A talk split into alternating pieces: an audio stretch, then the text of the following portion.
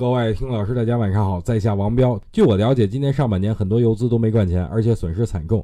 但最近一段时间，这些游资开始调转枪头，哎，抓大放小了，专门找一些市盈率比较低的股票，就比如东吴高新，市盈率仅有三点一五倍，最近呢被炒上了天啊。虽然东吴高新中报很好看，但都是变卖资产所得。但游资不管啊，只要是市盈率低就会去炒。